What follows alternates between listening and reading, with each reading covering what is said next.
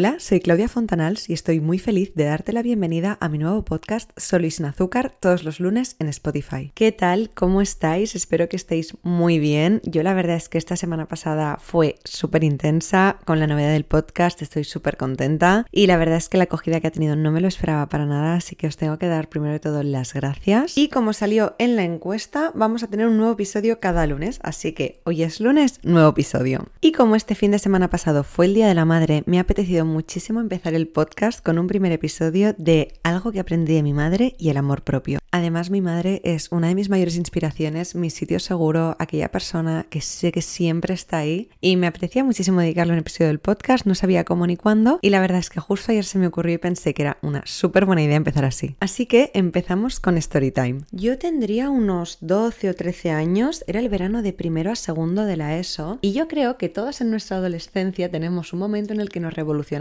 un poco, en el que nos gusta ser más rebeldes, en el que ya no nos apetece lo de toda la vida y empezamos a buscar cosas nuevas. Pues a mí me pilló ese verano. Contexto aquí, yo había ido a un cole religioso durante toda mi vida, con lo cual estaba acostumbrada a un tipo de chico y a un tipo de comportamientos, pues muy específicos, con muchos valores, con una ideología detrás, que al final, pues para mí eso era lo de siempre, lo normal. ¿Y qué pasó ese verano? Pues que yo conocía a un grupo de chicos y chicas que eran muy diferentes a lo que yo había vivido siempre, ¿no? Eran más malotes, se dedicaban a hacer otras cosas, eran más mayores, con lo cual quedó inaugurada mi época rebelde que duró ese verano y ya está, gracias a Dios. Pero bueno, que yo ese verano al final lo viví súper intensamente y además, para más Inri, dentro de ese grupo había un chico que a mí me gustaba muchísimo. Os podéis imaginar, con 13 añitos, un chico más mayor que tú, de un entorno muy diferente, que todo es nuevo. Pues obviamente estaba yo en mi peli de a tres metros sobre el cielo y no había quien me bajase de ahí. Vaya, que lo tenía todo. Tenía el grupo de amigos nuevos, el novio dentro, me lo pasaba muy bien y además, como era en verano, es una época en la que todo se intensifica mucho porque como no tienes cole ni nada que hacer en medio,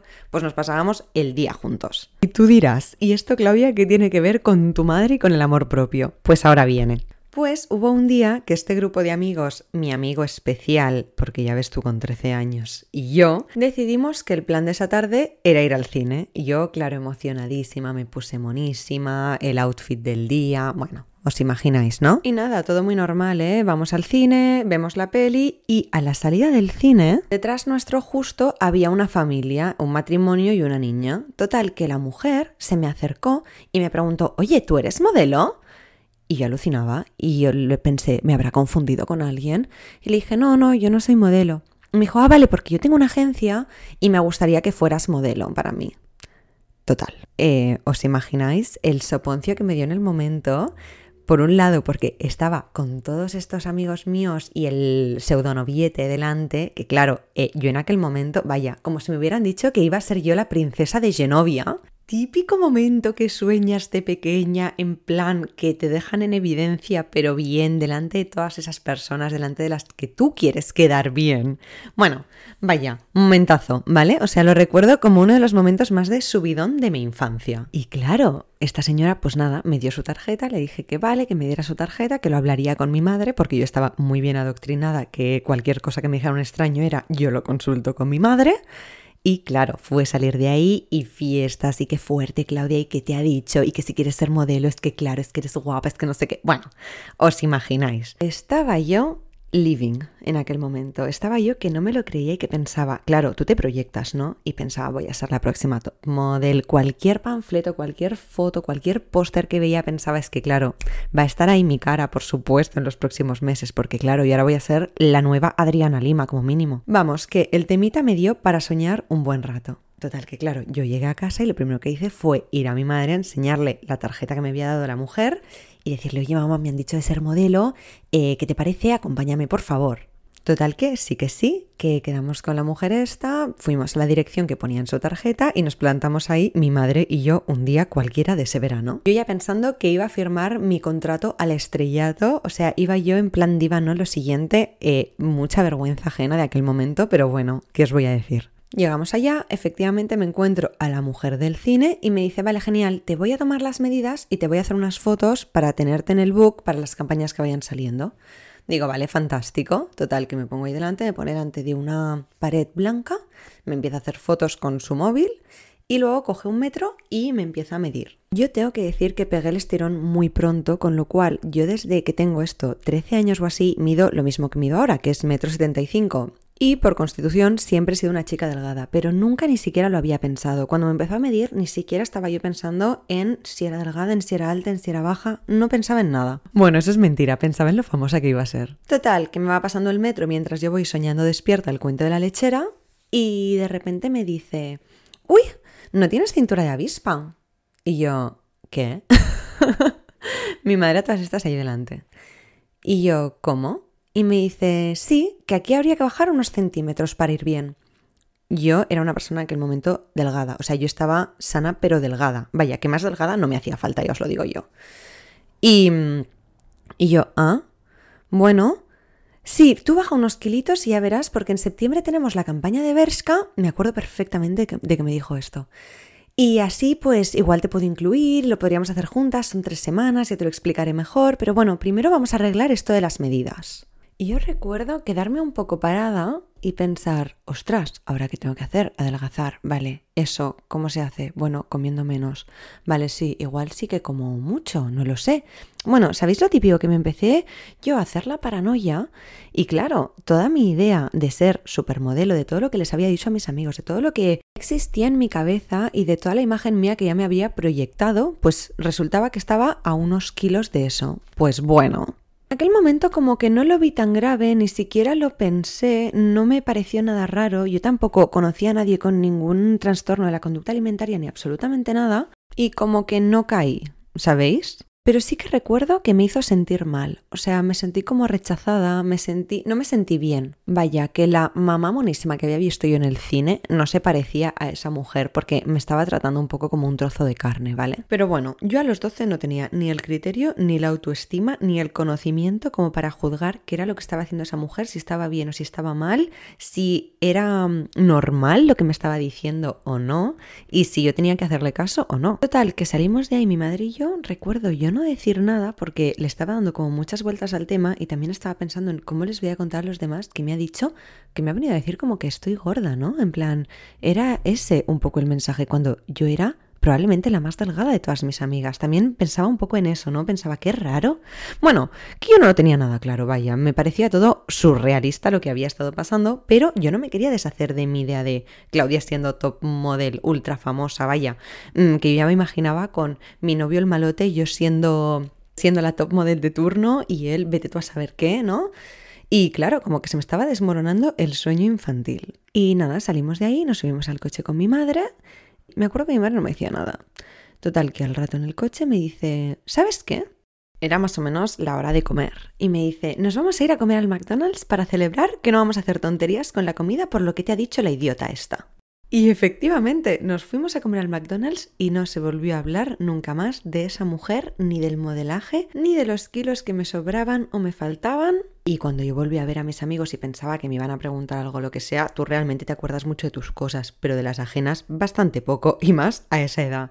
Con lo cual que os prometo que nadie más me preguntó nada. O sea, cayó completamente en el olvido aquel episodio de mi vida. Y en aquel momento yo creo que mi madre no fue consciente del favorazo que me hizo. Y aún os voy a decir más aquí, que esto es irme un poco por las ramas, pero ahora vuelvo. Y es que como os conté yo en el episodio anterior que había ido al psicólogo en aquella época que yo era tan perfeccionista, realmente yo siempre soy una persona muy exigente y muy perfeccionista. Y un día en la conversación vino al caso, pero la psicóloga me vino a decir que nunca se me ocurriera hacer tonterías con la comida porque mi personalidad, esta manera de ser como tan exigente, tan autocrítica, tan perfeccionista, se ve que es una característica común de aquellas personas que acaban desarrollando un TCA. Que no quiere decir que en aquel momento me hubiera tenido que pasar eso, ni muchísimo menos. Pero sí que es verdad que a una niña como yo en aquel momento, sin mucho criterio y sin mucha personalidad, le dices eso y empieza a adelgazar y empieza a hacer tonterías y encima su entorno la apoya, puede evidentemente derivar en una situación súper perjudicial para esa niña. Y yo estoy eternamente agradecida a mi madre de que en aquel momento me supiera decir que nos vamos al McDonald's y que nos olvidáramos de aquello.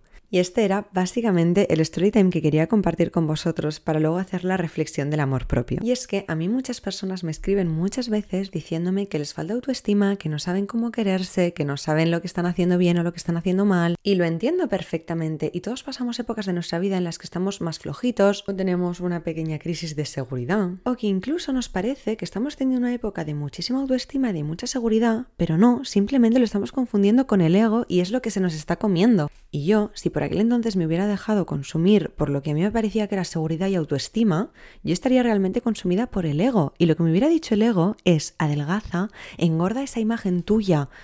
qué, qué, qué, qué gracia ahora el engorda, ¿no? Pero haz esa imagen tuya de modelo, construye eso, porque eso será lo que te dará visibilidad, eso será lo que te hará fuerte, potente. Y hubiera estado súper equivocada, porque lo que a mí en aquel momento me parecía que era seguridad era simplemente ego, eran ganas de encajar, era esa inseguridad camuflada con aquella imagen de modelo que a mí me parecía que iba a resolver todos mis problemas. Entonces, a veces la autoestima, si no estamos muy conectados con nosotros, o nos parece que no la tenemos y que es algo muy ajeno a nosotros, o nos parece que tenemos un montón, pero realmente es ego. La autoestima equilibrada se siente como paz interna, como aceptación a uno mismo, ninguna necesidad de estar por encima o por debajo de los demás, simplemente entendiendo que eres exactamente igual que todos los demás. Y ya sé que está muy bien decirlo, que queda muy bonito y obviamente todos somos humanos y hay épocas que pasamos mejores y peores, como os decía antes, que pecamos a veces de tener el ego muy subido o a veces pecamos de no saber por dónde tirar. Y a veces cuesta identificar. Entonces, yo todo esto os lo estaba diciendo y tiene que ver con el Día de la Madre,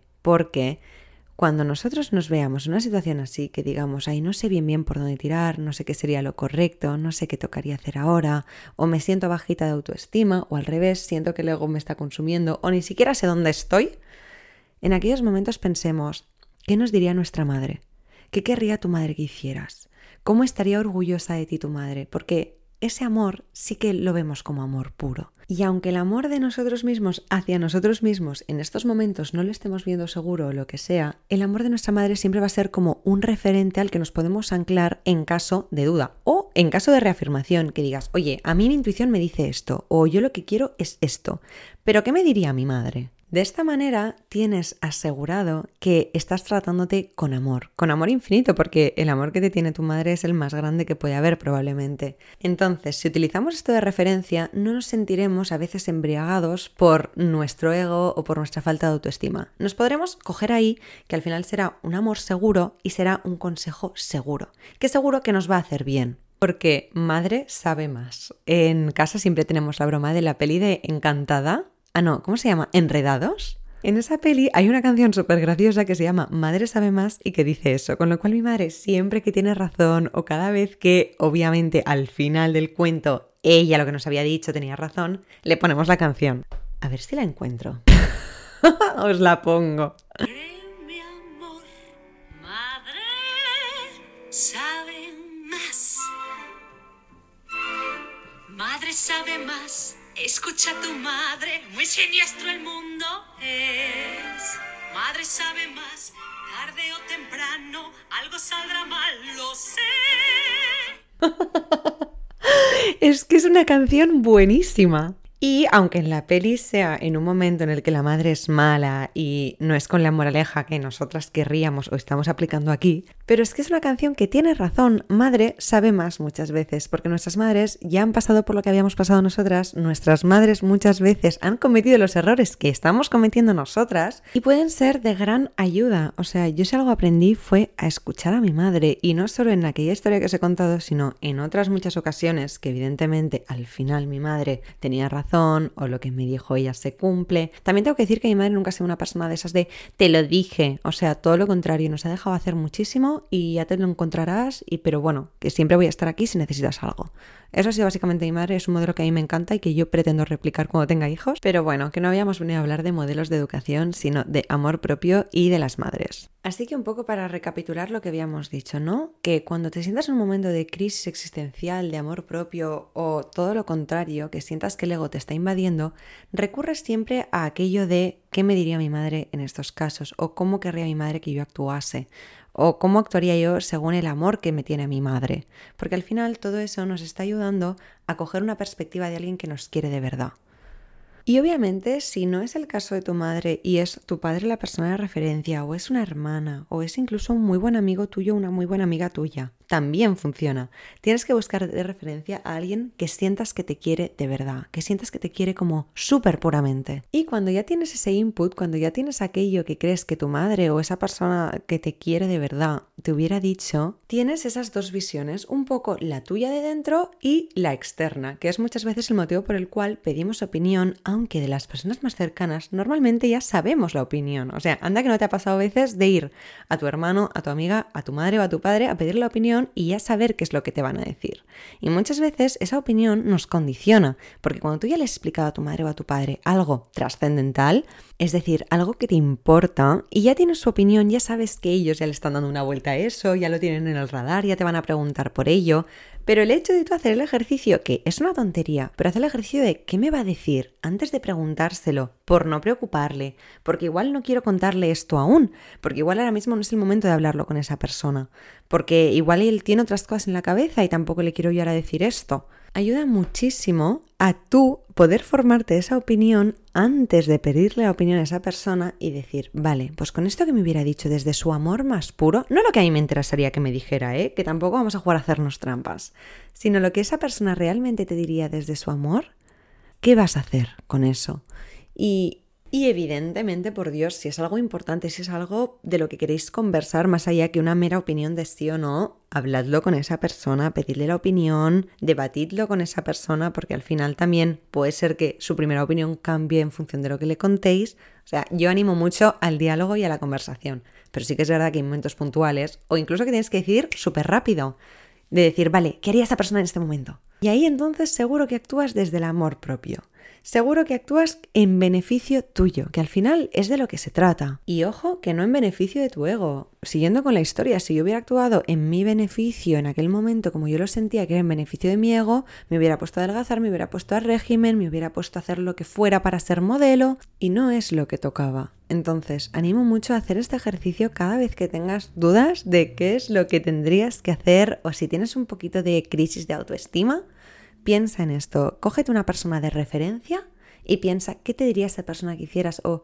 cómo estaría esa persona orgullosa de ti y eso no quiere decir que siempre vayamos a hacer lo que más nos gusta o lo que más contentos nos pone, ni muchísimo menos al revés. A veces nos cuesta pedirle la opinión a estas personas precisamente porque sabemos que nos van a decir algo que igual no nos da el máximo placer inmediato o no nos pone súper contentos de buenas a primeras, pero a la larga es lo mejor para nosotros. Y para mí esta también es una idea que quería transmitiros hoy, que al final el amor propio no tiene que ser máximo placer inmediato, contento, alegría, ni muchísimo menos o sea, el amor propio muchas veces es hacer algo que no nos agrada en el momento por beneficio futuro. Se le llama posponer la recompensa. Y posponer la recompensa es lo mejor que puedes hacer para ti. En muchas ocasiones, porque a veces ver la zanahoria justo delante nos obnubila la vista de lo que hay detrás. Y detrás igual está tu plato preferido de pasta y tú estás viendo la zanahoria a un centímetro de tu nariz y es detrás de lo que estás viendo.